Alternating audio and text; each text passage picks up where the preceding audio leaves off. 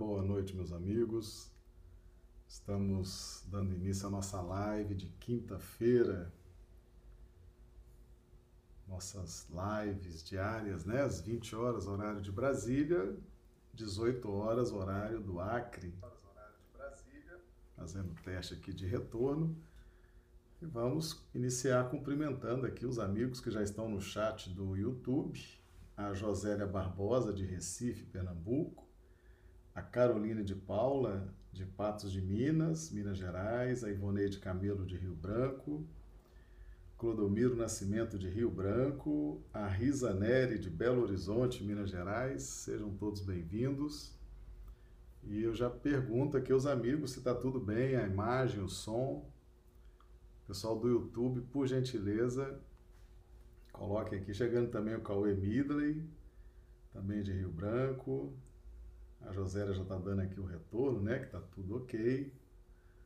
Ah, muito bem. Então nós vamos então abrir o sinal, né? Para para as demais plataformas, lembrando que nós fazemos a nossa transmissão simultânea para YouTube, Facebook e Instagram, tá certo?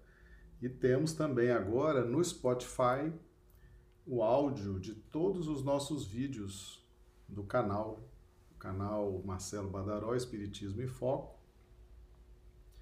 Todos os vídeos estão agora também disponíveis no Spotify. O Spotify é uma plataforma que você ouve, ouve as lives, ouve os vídeos sem necessariamente precisar ver, né? Dá para ouvir no carro, dá para ouvir no celular. É também uma, uma opção muito interessante. Chegando aqui conosco também o Antônio Prado, pelo Instagram, Aldo Dedemo também, lá da Moca, São Paulo. Pessoal chegando aqui, né, para os nossos estudos dessa noite. Sejam todos bem-vindos. Vamos dar mais uma passadinha aqui no YouTube. É a turma que está chegando, né? A, a Dio Bezerra de Manaus também chegando. Pessoal aqui, todo mundo dando já o retorno de que está tudo bem com som e imagem. Muito bem, meus amigos. Hoje, então, vamos ao nosso tema, Justiça Divina, uma análise do Evangelho de Mateus, capítulo 18, versículos 31 a 35. Nós pretendemos hoje, vamos ver se conseguimos encerrar hoje, o estudo da parábola do servo que não perdoou o seu conservo, né? Foi perdoado da dívida, mas não perdoou. Nosso cumprimento aqui também a Andressa Guiar, nossa prima lá de Manhumirim. Seja bem-vinda, Andressa. Então, nós já fizemos duas lives abordando essa parábola, né? Trazendo essa, esse contexto. E hoje vamos também uh, trazer esse, esse estudo na esperança de concluir, mas também sem pressa, né? Nós vamos trabalhando aqui com calma, aquilo que for possível a gente ir adiantando, se der para concluir, a gente conclui. Então, Mateus 18, 31, 35. Vendo, pois, os seus conservos o que acontecia, contristaram-se muito e foram declarar ao seu senhor tudo o que se passara. Então o seu senhor, chamando-o à sua presença, disse-lhe: Servo malvado, perdoei-te toda aquela dívida, porque me suplicaste. Não devias tu igualmente ter compaixão do teu companheiro, como eu também tive misericórdia de ti? E, indignado, o seu senhor o entregou aos atormentadores, até que pagasse tudo o que lhe devia. Assim vos fará também meu Pai Celestial, se do coração não perdoardes, cada um a seu irmão, as suas ofensas. E aqui nós temos duas referências satélites, né? Uma está em Lucas 23, 34, e dizia Jesus: Pai, perdoa-lhes porque não sabem o que fazem. E Gênesis 4, 13 e 14. Uh, não, de 12 a 14, né? Quando lavrares a terra, não te dará mais a sua força, fugitivo e vagabundo serás na terra. Então disse Caim ao Senhor: é maior a minha maldade que a que possa ser perdoada. Eis que hoje me lanças da face da terra, e da tua face me esconderei, e serei fugitivo e vagabundo na terra, e será que todo aquele que me achar me matará. Então, na medida que for acontecendo o estudo, a gente vai se valendo também dessas referências satélites, tá bom? Nosso cumprimento aqui é a Mari Fran Santos, chegando pelo Facebook, Mari Fran do Acre, né, de Rio Branco, Acre.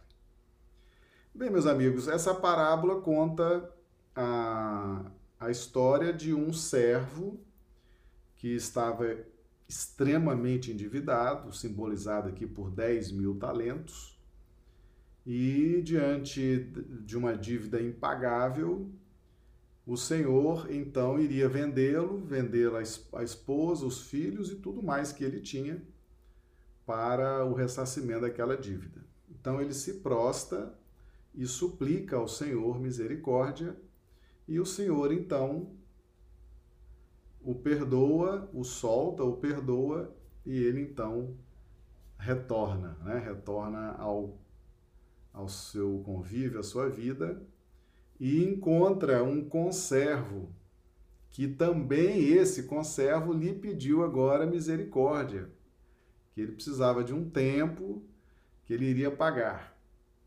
E, mas ele não teve compaixão, ele tinha recebido a misericórdia do Senhor, mas não teve a compaixão do outro conservo. Né? Então, esses termos, esses, todos esses símbolos, nós já explicamos nas duas lives anteriores, né? dos dois dias anteriores. Tá? Então, agora nós vamos adentrar para as consequências dele não ter perdoado a dívida do seu conservo. Tá bom? Então, a partir do versículo 31, nós vamos ver então as consequências disso. Vendo, pois, os seus conservos o que acontecia, contristaram-se muito e foram declarar ao seu senhor tudo o que se passara. Meus amigos, tudo o que acontece na nossa vida é presenciado.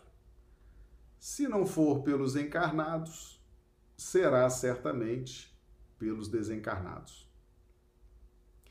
E diante das injustiças, diante dos fatos, diante das situações constrangedoras, qual deve ser a nossa posição? A nossa posição deve ser dirigir preces a Deus, intercedendo, rogando. Por quê? Porque quando nós nos deparamos com essas questões que envolvem injustiça, que envolvem constrangimento, que envolvem agressão, nós temos que ter muita cautela nessa hora. Muita cautela. Porque diante de uma situação de, de injustiça ou de agressão, nós podemos reagir de uma forma muito ruim. Podemos agredir, podemos gritar, podemos nos perturbar com aquela situação. E esse versículo 31 nos orienta, Jesus nos orienta. Então, diante daquela tristeza que nos acomete, quando estamos vendo uma injustiça, um fato lamentável, uma injustiça, nós temos que dirigir preces a Deus, intercedendo, rogando, para que nós, naquele momento, diante da formulação dessas preces, dessas súplicas, possamos ter ambiente mental e espiritual para mantermos o próprio equilíbrio porque as emoções afloram nessa hora. E muitas vezes nós nos complicamos diante de situações de injustiça, diante de situações de constrangimento. Nós tomamos partido, nós agredimos, nós agimos de forma destemperada e nos vinculamos por esses vínculos né, menos, menos felizes com aquela situação e com aquelas pessoas. Então foram declarar ao seu Senhor tudo o que se passara, é a orientação de Jesus. Diante do escândalo, diante da injustiça, diante da atitude infeliz do nosso próximo, nós devemos dirigir preces, devemos declarar a Deus, formulando preces, rogando intercessão, rogando solução. Tá certo? E no aspecto interno, no aspecto interno, como que funciona isso? Porque nós somos estudantes de evolução. E um dos princípios que rege os estudos de evolução são os princípios cosmocinéticos, né, que foram ensinados no livro Evolução em Dois Mundos. Ou seja, tudo que acontece no macro universo acontece também no micro-universo. Tá bom? Então, o versículo 31 nos mostra esse, esse, esse aspecto sociológico e de fé, quando nós, com, com situações externas a nós, devemos nos posicionar através de prece, né? declarando ao Senhor aquilo que está se passando e rogando a intercessão do alto. No âmbito da nossa intimidade espiritual, o que, que acontece? Como nós somos espíritos muito antigos, muito velhos, nós temos conceitos e opiniões muito deturpadas, conceitos e opiniões desproporcionais à lei de Deus, muitas vezes até contrários à lei de Deus. Mas, como também somos espíritos muito velhos, muito antigos, temos também opiniões e conceitos melhores, bem formulados, bem ajustados. Então, no mundo íntimo, nós temos os conservos. O que são esses conservos na nossa na nossa intimidade espiritual? Chegando aqui o Felipe, né? grande abraço também ao Felipe, chegando pelo Instagram. Sejam todos bem-vindos. Então veja bem, o, os nossos conceitos e opiniões positivos, ao se depararem com as nossas posturas equivocadas, então no momento de reanálise, no momento de meditação, no momento de reflexão acerca dos nossos atos, esses conservos positivos, as nossas opiniões, os nossos conceitos positivos, eles declaram a nós o nosso equívoco. Eles gritam, eles acionam a nossa consciência, nos dizendo que não fomos felizes. E trazem a nós essa situação. Falou: olha, não foi boa essa atitude, essa decisão não foi a melhor, poderia ter amadurecido um pouco mais, poderia ter pensado um pouco mais, poderia ter sentido um pouco mais. Então, nós temos por dentro de nós esses conservos, né? esses conservos positivos, que gritam diante da nossa consciência.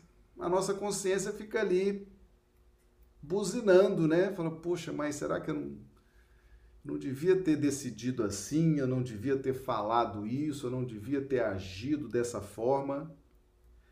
E no plano do nosso cosmo individual, que envolve o nosso contexto físico-psicossomático, muitas vezes o nosso organismo, diante dos nossos desajustes, diante das nossas escolhas erradas, diante das nossas posturas intolerantes, diante das nossas posturas com falta de perdão, o nosso organismo também grita, mostra para nós. Às vezes, uma dor, às vezes, uma perturbação no sistema emocional, às vezes, um órgão começa a funcionar de forma equivocada, não realizando bem a sua função. Por quê? Porque no todo, no conjunto, nós estamos caminhando de forma com altos e baixos, com oscilações, com posturas duvidosas, inconclusivas. Não estamos no sim sim, não, no não não. Não estamos perdoando, não estamos sendo tolerantes. E o nosso organismo também grita. Aí vem aquela enxaqueca, vem aquela dor, vem aquela indisposição, vem aquela situação em que o órgão ele também declara a nós que o conjunto não está tão bem, que o conjunto não está caminhando tão bem. Então, esses conservos que oram a Deus é, rogando intercessão diante de um fato, de uma injustiça, de um escândalo, esse, esses conservos que estão externos a nós, nós temos também os conservos no plano mental, no plano consciencial, que também gritam por dentro de nós, que também ah, nos falam dos nossos erros, dos nossos equívocos. E isso é um fator muito importante para que nós possamos aprender a ler aquilo que nossos órgãos estão nos dizendo, aquilo que o nosso próprio organismo físico está nos dizendo, aquilo que a nossa consciência está nos dizendo, e muitas vezes aquilo que os conservos que estão externos a nós, as outras pessoas, ou mesmo os, os espíritos desencarnados, estão a nos dizer, ok? Então, esse versículo 31, ele é um versículo muito importante, muito importante, porque nós sempre vamos receber da vida uma resposta àquilo que decidimos aquilo que pleiteamos, aquilo que fomos intolerantes, por exemplo, aquilo que não agimos com perdão, com a misericórdia. Então a vida vai nos dizer de uma forma interessante, tanto de fora para dentro, como de dentro para dentro, da nossa intimidade para a nossa consciência. Ok? Aí vem o versículo 32. Então o seu senhor, chamando a sua presença, disse-lhe: Servo malvado, perdoei-te toda aquela dívida, porque me suplicaste. Deus é o nosso Senhor, ele tem autoridade absoluta sobre nós. Tem autoridade absoluta sobre nós. Nós devemos sim contas devemos satisfação a Deus. Quer nós queiramos ou não, nós devemos sim. Deus é a autoridade máxima, Deus é a maior autoridade do universo e nós devemos sim satisfação a Ele. E muitas vezes Ele nos chama à Sua presença para uma avaliação, para uma reavaliação e ele nos mostra, ele nos diz: servo malvado, perdoei-te toda aquela dívida porque me suplicaste. Ou seja, Deus está nos dizendo, malvado, perdoei-te toda aquela dívida. Muitas vezes, e esse versículo nos, nos ensina o seguinte: nós temos que estar o tempo inteiro, meus amigos, lembrando o que somos. Isso aqui nos ajuda muito a desenvolver a humildade. tudo o que nós recebemos de Deus é de graça. O ar que você respira, o corpo que você está encarnado agora, a família, tudo são recursos divinos, um planeta para estagiar. Né?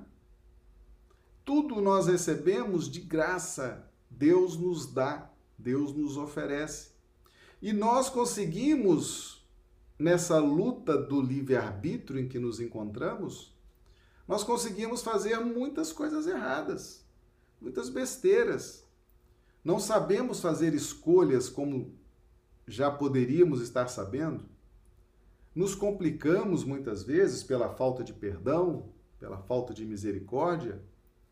E vamos, mesmo nos complicando durante a nossa jornada evolutiva, continuamos a receber a misericórdia divina. Continuamos a receber os recursos da misericórdia divina. E nós também entramos numa faixa de súplica. E que súplica é essa? Atenção para esta súplica, porque aqui o versículo fala: Eu te perdoei aquela dívida porque me suplicaste. Ou seja, quando nós suplicamos a Deus, essa súplica é respondida de uma forma condicional. Por quê? Na medida em que nós rogamos misericórdia, e aqui o tema central é o perdão, é a misericórdia, na medida em que nós rogamos misericórdia, rogamos recursos, rogamos oportunidade, sendo que o nosso débito está congelado, sendo que a nossa dívida é impagável, se for contabilizada no clima da lei de justiça, essa esse perdoei-te toda aquela dívida é condicional. Ou seja, na medida em que nós vamos perdoando também os demais que estão à nossa volta, aquele perdão de Deus vai se consolidando consolidando em forma de harmonia e paz na nossa intimidade consciencial. Certo? Então, o perdão de Deus para nós, que é a oportunidade da reencarnação, ele vai sendo dado em gotas homeopáticas, gota a gota, a depender se nós também estamos perdoando o nosso próximo. Se nós também estamos tendo compaixão do nosso próximo. Na medida em que nós vamos tendo compaixão do próximo e compaixão de nós próprios, porque isso também é importante, Deus vai consolidando o perdão que ele nos ofereceu.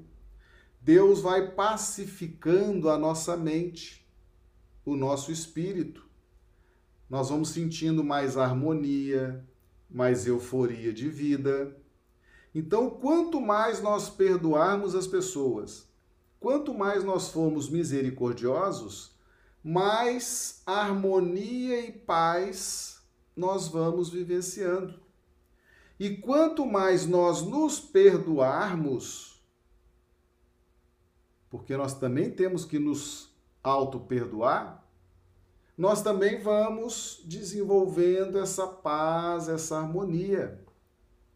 Lembrando, meus amigos, que o auto-perdão nasce do sentimento, tá certo? É o sentimento verdadeiro de se auto-perdoar. Reconhecer que fizemos aquilo de errado porque não tínhamos conhecimento, ou éramos extremamente materialistas, ou éramos extremamente calculistas, ou nutríamos um desprezo pelo próximo que hoje já modificamos esse desprezo por zelo, por cuidado, por compaixão. Então, aquilo que fizemos no passado, na pauta da ignorância, na pauta da soberba, na pauta do egoísmo, e que agora estamos nos transformando em razão da adesão ao Cristo, da nossa adesão à doutrina espírita, à busca dos conhecimentos espirituais, nós temos que iniciar um processo de auto-perdão. Temos que fazer uma releitura de nós próprios. Erramos, sim. Erramos. Erramos feio. Mas éramos assim, desprovidos de conhecimento, desprovidos de fé, desprovidos de uma orientação segura, como hoje a doutrina espírita nos traz essas orientações do Evangelho.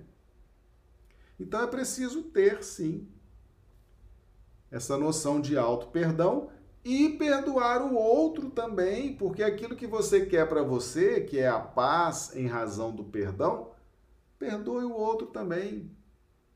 E quanto mais a gente perdoa, quanto mais a gente é misericordioso, quanto mais a gente exercita a compaixão, mais paz e, a, e, e harmonia vão se consolidando. Porque o perdão de Deus para nós é condicional. Nós vimos isso ontem, né? Perdoai as nossas ofensas, Pai, assim como nós perdoamos a quem nos ofendeu.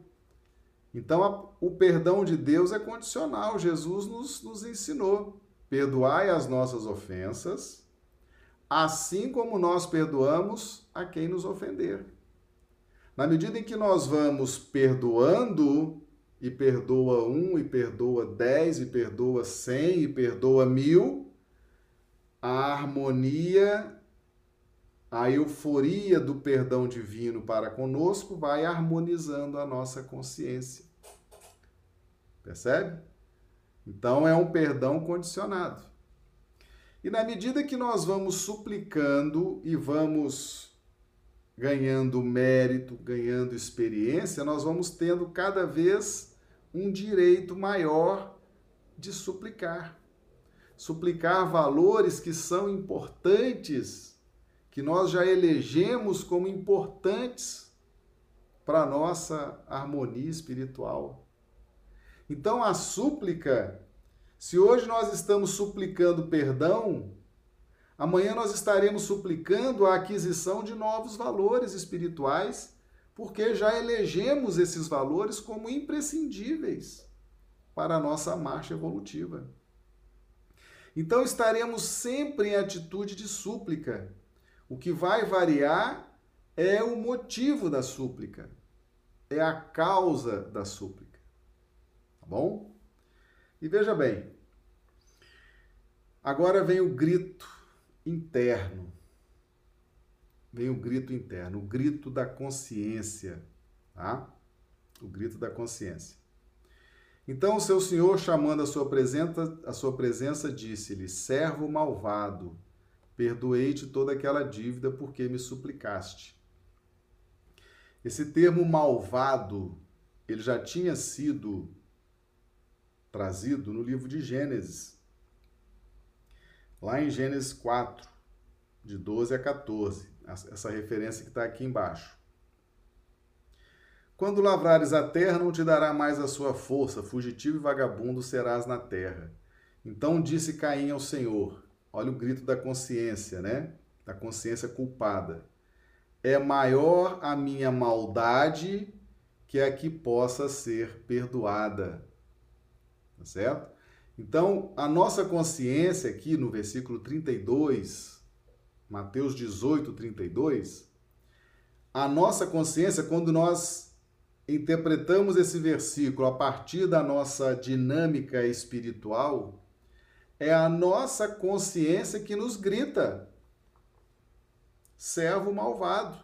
Assim como Caim, a consciência culpada de Caim, gritou: é maior a minha maldade que a que possa ser perdoada. Ele se imaginava indigno de receber perdão divino, dada a maldade terrível. Uma delas foi ter matado o próprio irmão Abel. Então, é maior a minha maldade, é o grito da consciência. A consciência nos dizendo: puxa vida, o que, você tinha que fazer isso? O Que figura esquisita você é. Que figura maldosa. Que figura maquiavélica você se mostrou. Hein? Que situação, hein? Que escândalo. Que maldade. A consciência gritando por dentro de nós. Então, essa dinâmica interna, essa dinâmica interna, ela existe também. Você com todos esses recursos, com saúde, com vivendo a vida, está encarnado, está família, está trabalhando, tá e consegue fazer uma maldade dessa com tanta misericórdia divina, com tantas dádivas divinas à sua volta, e você consegue ser malvado, né? A consciência gritando, tá certo? Então isso, isso gera em nós, gera em nós o que está no versículo 34, que daqui a pouco eu vou eu vou trazer. Então, servo malvado, perdoei-te toda aquela dívida porque me suplicaste. Vamos sempre lembrar, meus amigos, existe uma autoridade suprema no universo que é Deus, e nós estamos sim submetidos a ela e ele vai nos chamar à presença dele. E é bom que nós tenhamos o que apresentar quando chegar o momento da aferição, que nós tenhamos coisas boas a apresentar, que nós possamos ver Deus como pai, como amigo, né? e não como um juiz, não como um, alguém que vá nos advertir né? ou corrigir a nossa, a nossa rota. 33. Não devias tu igualmente ter compaixão do teu companheiro, como eu também tive misericórdia de ti? Olha aí a consciência nos dizendo, né? A vida nos mostrando, as obras espíritas trazem muito isso, né? A misericórdia divina, os recursos infindáveis do Criador sendo derramados sobre nós nós muitas vezes indignos, sem merecimento, como diz Caim aqui, é maior a minha maldade que a que possa ser perdoada. Nós muitas vezes enxergamos, meus amigos, que nós estamos vivendo pela misericórdia divina. Às vezes você está numa posição familiar, às vezes você está numa posição social, às vezes você está numa posição profissional, às vezes você está numa posição que ela ela é muito maior do que você. Às vezes a gente se pega nessa situação e fala, gente, como eu sou pequeno diante da grandeza da família. Como eu sou pequeno diante da grandeza da amizade dos meus amigos como eu me mostro indigno diante da expressão social que eu ocupo hoje, do cargo, da profissão. Quantas vezes nós estamos recebendo, basta olhar em volta, e nós vamos ver a misericórdia derramada sobre nós, sem que nós estejamos de livre e espontânea consciência à altura se formos honestos conosco mesmo, vamos muitas vezes perceber que estamos na onda da misericórdia, que talvez tenhamos feito muito pouco por merecer tantas dádivas, tantas misericórdias nas várias circunstâncias da nossa vida. Nosso cumprimento aqui a Carla, lá de Mário Campos, a Mira Selva, lá de Plácido de Castro, né? Chegando também pelo Instagram a Suiane, a Bruna Bacelar, sejam todos bem-vindos. Vamos aproveitar e dar uma passada aqui no YouTube também, né? A turma deve estar chegando aqui. Ó, já chegou Ilse Bentes, de Rio Branco, Maria do Socorro Dávila, Rio Branco, Juceli, de Rio Branco, Ide Moreira, de Ilha Solteira, a Isaura Catório Ranulfo Alves, de Londrina, Paraná, Maria da Conceição, de Rio Branco, a Valdirene, de Ivaiporã, no Paraná, Iopanã Aue, de Londrina, Paraná, o André Santana, de Macapá, no Amapá. Ah, o Brasil todo representado aí, né? Sejam todos bem-vindos. E no versículo 34: E indignado, o seu senhor o entregou aos atormentadores, até que pagasse tudo o que lhe devia. É claro que Deus não fica indignado, Deus, Deus não se aborrece conosco, Deus não se ofende com as nossas posturas, com as nossas situações, com o nosso estilo de vida. Deus não se ofende, Deus não se perturba. Esse indignado está nos mostrando que indignos somos. Não que Deus esteja indignado conosco, mas indignos somos. É o grito da nossa consciência, nos dizendo o seguinte: ah, tantas oportunidades e você produz mais um escândalo. Tanta misericórdia e você nem para honrar o perdão da dívida nem para honrar a misericórdia divina. Indignos somos, escandalizadores somos, escândalo após escândalo promovemos na nossa jornada. Então, indignos somos nós.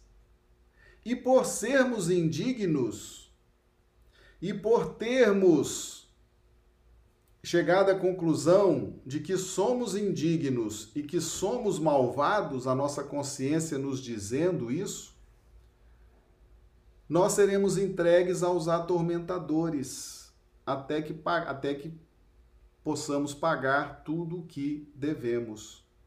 O que são os atormentadores, meus amigos? Todas as vezes que nós nos sentimos indignos, nos sentimos malvados, nos sentimos cegos, alienados da misericórdia divina, não observamos a misericórdia divina agindo sobre nossas vidas, não observamos o perdão divino condicional agindo sobre nossas vidas. E nós começamos então a vibrar culpa, a vibrar remorso por dentro de nós. E o que, que são os atormentadores? São essas esses conservos, as nossas opiniões, os nossos conceitos menos felizes que trazemos por dentro de nós, e eles ficam tramando vibracionalmente por dentro de nós esse remorso, essa agressão. Porque, como nos sentimos indignos, como nos sentimos portadores de escândalos e de injustiças, nós começamos muitas vezes um processo de agressão para conosco mesmos. É onde entra o processo do remorso e da culpa. E geramos por dentro de nós um, um fulcro irradiador que serve de base para o processo obsessivo permanente. Porque todo processo obsessivo, ele é bilateral. Nós temos um vídeo aqui no canal, tá certo? Se não me engano, o título é Você é o obsessor do seu obsessor, em que a gente mostra isso. Então, como nós estamos nos sentindo indignos, malvados, perversos. Estamos desprezando a misericórdia divina. Estamos cegos às circunstâncias que estão à nossa volta, muitas delas nós não somos merecedores. Nós vamos fomentando por dentro de nós um núcleo que irradia e aí vamos nos conectando com os obsessores e os processos obsessivos, as vinculações obsessivas com espíritos infelizes, com espíritos malvados, com espíritos carregados de remorso, de culpa, com espíritos né, nessa mesma faixa de vibração, vão gerando a tormenta. Então, toda tormenta interna atrai a tormenta externa. Tá certo? Então, para que haja uma tormenta externa, necessariamente deve existir uma tormenta interna. Tá bom? Isso tudo por quê? Porque a gente não perdoou. Porque a gente não foi misericordioso. Então, aquele que recebe da misericórdia divina a reencarnação, volta com o livre-arbítrio, volta como nós vimos nas lives anteriores, com mulher e filhos, com a oportunidade de trabalhar no bem, com a oportunidade de gerar transformação em si próprio, com oportunidade, com instrumentos de crescimento, livros espíritas, o acesso às lives, aos vídeos, aos filmes espíritas, às casas. Então a gente volta com tudo isso né? A misericórdia está ali, você percebe, se você for um observador atento, você percebe que é muita coisa que está ali, que você realmente eh, não, não fez por merecer. Muitas vezes você está na onda da misericórdia. Mas tudo é condicional. Aí você não tem compaixão, você não é caridoso, você não perdoa, você não é misericordioso para com o próximo como Deus foi com você. Então, aquela misericórdia, aquele amor não foi suficiente para despertar a criatura. Então, o que, que Deus faz agora? Retira a misericórdia, porque era um perdão condicional. O filho reencarna com o coração duro, com o coração insensível, não perdoa ninguém, não perdoa o pai, não perdoa a mãe, não perdoa o irmão, não perdoa o filho, não perdoa o chefe. Aí o que, que Deus faz? Muito bem, o meu perdão era condicional, estou retirando a misericórdia. Pelo amor você não aprendeu. Então agora você vai vivenciar o processo da dor para ver se desperta. E aí vem desprovido de mulher, filhos e tudo mais quanto tinha. O que são os filhos? Os filhos são a geração de nós mesmos, a recriação ou a transformação do homem velho no homem novo, aumentando as probabilidades de trabalho, iluminando o destino. Isso tudo é caçado. O que, que é a mulher? A mulher são os instrumentos que nos propiciam a edificação de obras luminosas. Esses instrumentos também são caçados. E tudo mais o que, é esse tudo mais? Amigos, saúde, né? relacionamentos sociais, tudo isso é caçado. E aí nós vamos agora mergulhar num processo de isolamento, sem família, sem trabalho, sem amigos. Não tem gente reencarnada assim, meus amigos? Não tem gente reencarnada nessa circunstância? Tudo, carência de tudo, falta tudo, falta tudo. A pessoa está isolada, a pessoa está. Mas por que que essas pessoas estão tendo esse tipo de reencarnação dolorosa? E cabe a nós sermos caridosos com elas, para que elas tenham um pouco de de alento, de paz, para poderem suportar e reconstruir a sua harmonia espiritual. E nós temos milhares, milhões de pessoas que reencarnam nessa condição. São aquelas pessoas que já tiveram uma chance, duas chances, já receberam a misericórdia uma vez, a misericórdia outra vez. Já receberam circunstâncias, já voltaram como médiums, já voltaram em famílias, já voltaram estudando, já voltaram com possibilidades, já voltaram com livre-arbítrio, uma, duas, três encarnações, não se mexeram espiritualmente, não acordaram espiritualmente então agora a misericórdia recolhe. E aí elas voltam e ficam entregues aos atormentadores, internos e externos. Tudo para o processo de despertamento, de crescimento espiritual. Então, meus amigos, o perdão traz consequências que Jesus está nos ensinando aqui. Quem está achando que perdão é coisa de carola de igreja, né? Não, perdão é para os dirigentes, para os altos sacerdotes, para os dirigentes das religiões. Esse povo é que tem que perdoar. Eu não, eu. Ai de quem pisar no meu carro. Não, meus amigos. Vamos acabar com essa visão de que perdão é para os santos. Perdão é para os imaculados. Nós podemos aqui embaixo fazer e acontecer, causar. Não, não podemos não.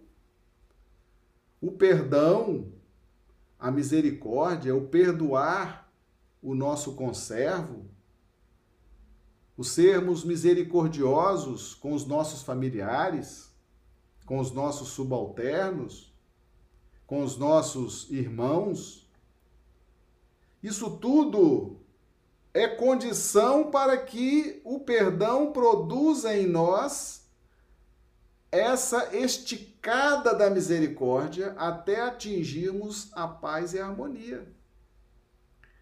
Então, o perdão tem consequências no destino e consequências muito graves no destino.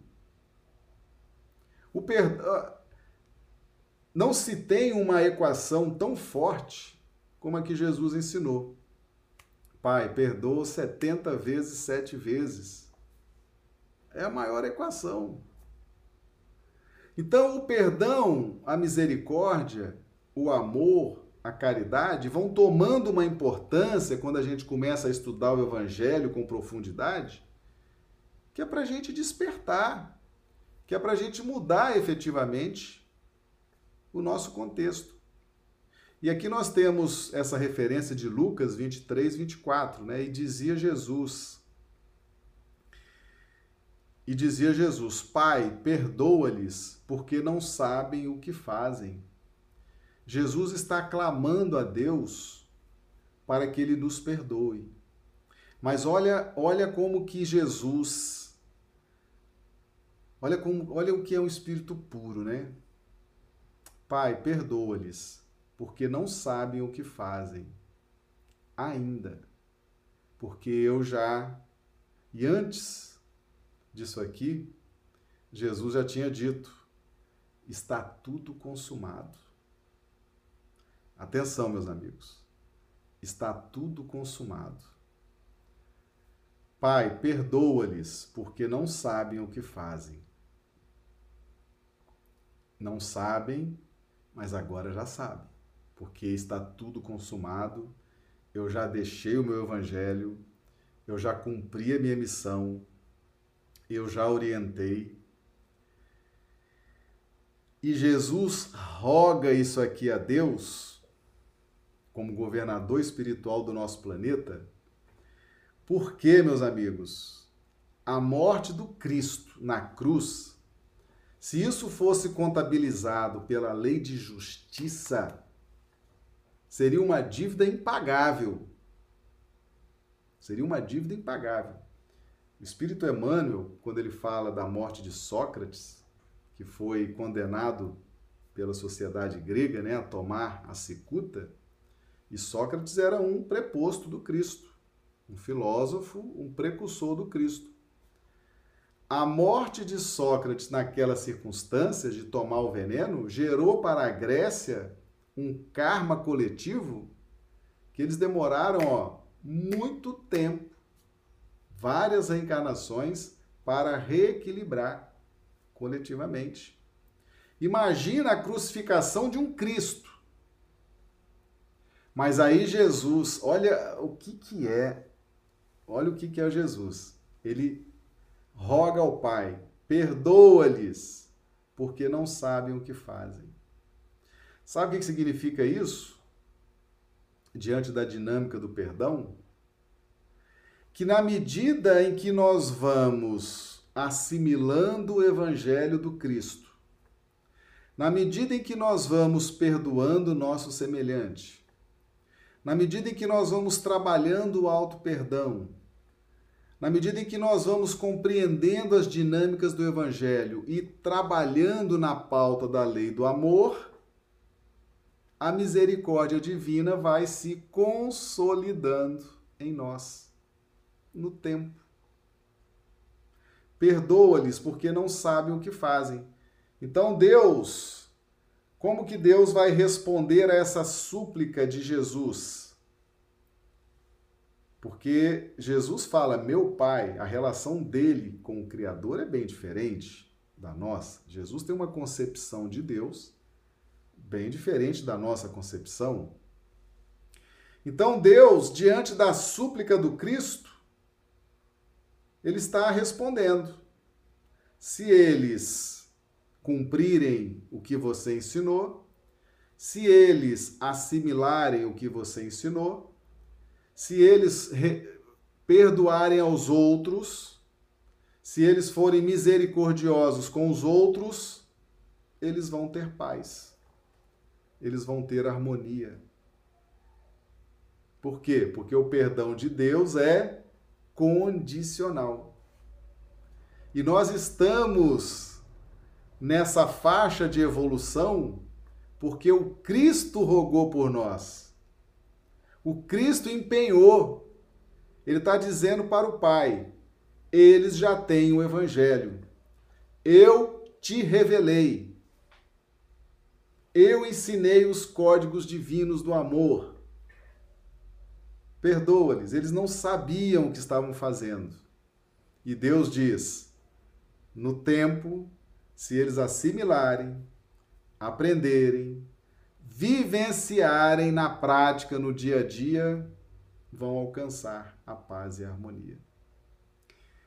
Então, meus amigos, essa súplica de Jesus, momentos antes da morte, nos vincula ao Cristo e ao seu Evangelho de forma determinante para a aquisição da paz, da harmonia, da euforia de vida. Tá certo? E aqui vem aqui o versículo 35, 30, 35. Assim vos fará também meu Pai Celestial, se do coração não perdoardes cada um a seu irmão as suas ofensas. Está aqui. Então, perdoar, ser misericordioso, do coração. Perdão é sentimento, meus amigos. Perdão é sentimento, perdão é esquecimento cada um a seu irmão, ao sentido de irmandade, de fraternidade. Né? Nós somos uma grande fraternidade universal, uma grande irmandade universal, somos irmãos. Queremos evoluir, os outros os irmãos também querem. Precisamos ser perdoados, o irmão também precisa ser perdoado. Tá? Então assim vos fará também meu Pai Celestial, se do coração não perdoardes cada um a seus irmãos as suas ofensas. E aí Jesus clama: perdoa-lhes porque não sabem o que fazem. Ou seja, Jesus confia que no tempo, no espaço e no tempo, nós iríamos assimilar o Evangelho, vivenciar o Evangelho, sentir o Evangelho e com isso viria para nós a paz, a harmonia, a luz, dentro da misericórdia do Pai. Tá certo? Então, meus amigos, perdão, perdoa, perdoa. O perdão nunca atingiu uma dimensão tão importante, tão relevante como o que foi apresentado por Jesus no Evangelho. O perdão, a misericórdia. Tá bom? A Miracelva comentando aqui: o perdão nos convida à reforma íntima, mudar o homem velho. Precisamos exercer essa prática que ainda não é fácil por conta do orgulho e do egoísmo. A Carla, não tenho dificuldades em perdoar, mas quem ainda tem essa dificuldade, só de não desejar o mal já é um grande progresso. Exatamente. Então, meus amigos, que esses estudos, que essa parábola que nós estudamos nesses três dias, que nós possamos refletir sobre isso. Possamos refletir a importância de perdoar, de sermos misericordiosos, de termos uma visão não tão mercantilista, calculista, pragmática em relação aos nossos irmãos, em relação aos nossos semelhantes. Que possamos deixar fluir esse sentimento do Evangelho, do amor, na nossa intimidade. A falta de perdão está segurando muita gente na terra. A falta de perdão está esticando o destino numa pauta de provas e expiações.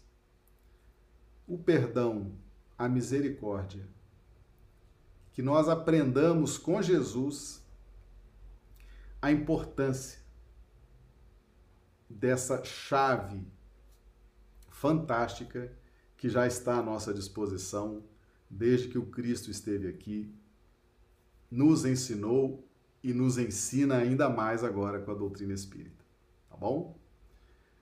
Acredito que nós tenhamos então concluído a, a, o estudo dessa parábola, né? Conseguimos aí, dentro do tempo que temos, concluir esse estudo. E aí nós vamos, no decorrer das próximas lives, vamos traçar algumas linhas também de entendimento acerca do que é o clima da lei de justiça, o clima da lei do amor, tá certo? Algumas pessoas estão pedindo isso, né? E nós vamos então trabalhar nas próximas lives também bom? Meus amigos, então estamos chegando ao final. Né? Agora, agora digam alguma coisa aí, façam uma avaliação do tema, da profundidade, tá certo? A didática, se gostaram, se não gostaram, digam também, tá bom? Que a gente corrige se for necessário. Na medida que a gente vai vendo os, os comentários de vocês, a participação de vocês, nós vamos sentindo também o peso do grupo, né? A, o compromisso do grupo, o interesse do grupo, e aí nós vamos preparando cada vez mais conteúdos também para atender essas necessidades, tá bom? Então, um grande abraço a todos, que Jesus nos dê uma, uma noite de quinta-feira maravilhosa, uma noite reparador das nossas energias, um sono reparador das nossas energias, né? E nossas lives todos os dias, segunda a sábado, 20 horas, horário de Brasília, 18 horas, horário do Acre. E é sempre uma alegria ter todos vocês aqui. Tá bom? Um grande abraço a todos e até amanhã, se Deus quiser. Muito obrigado.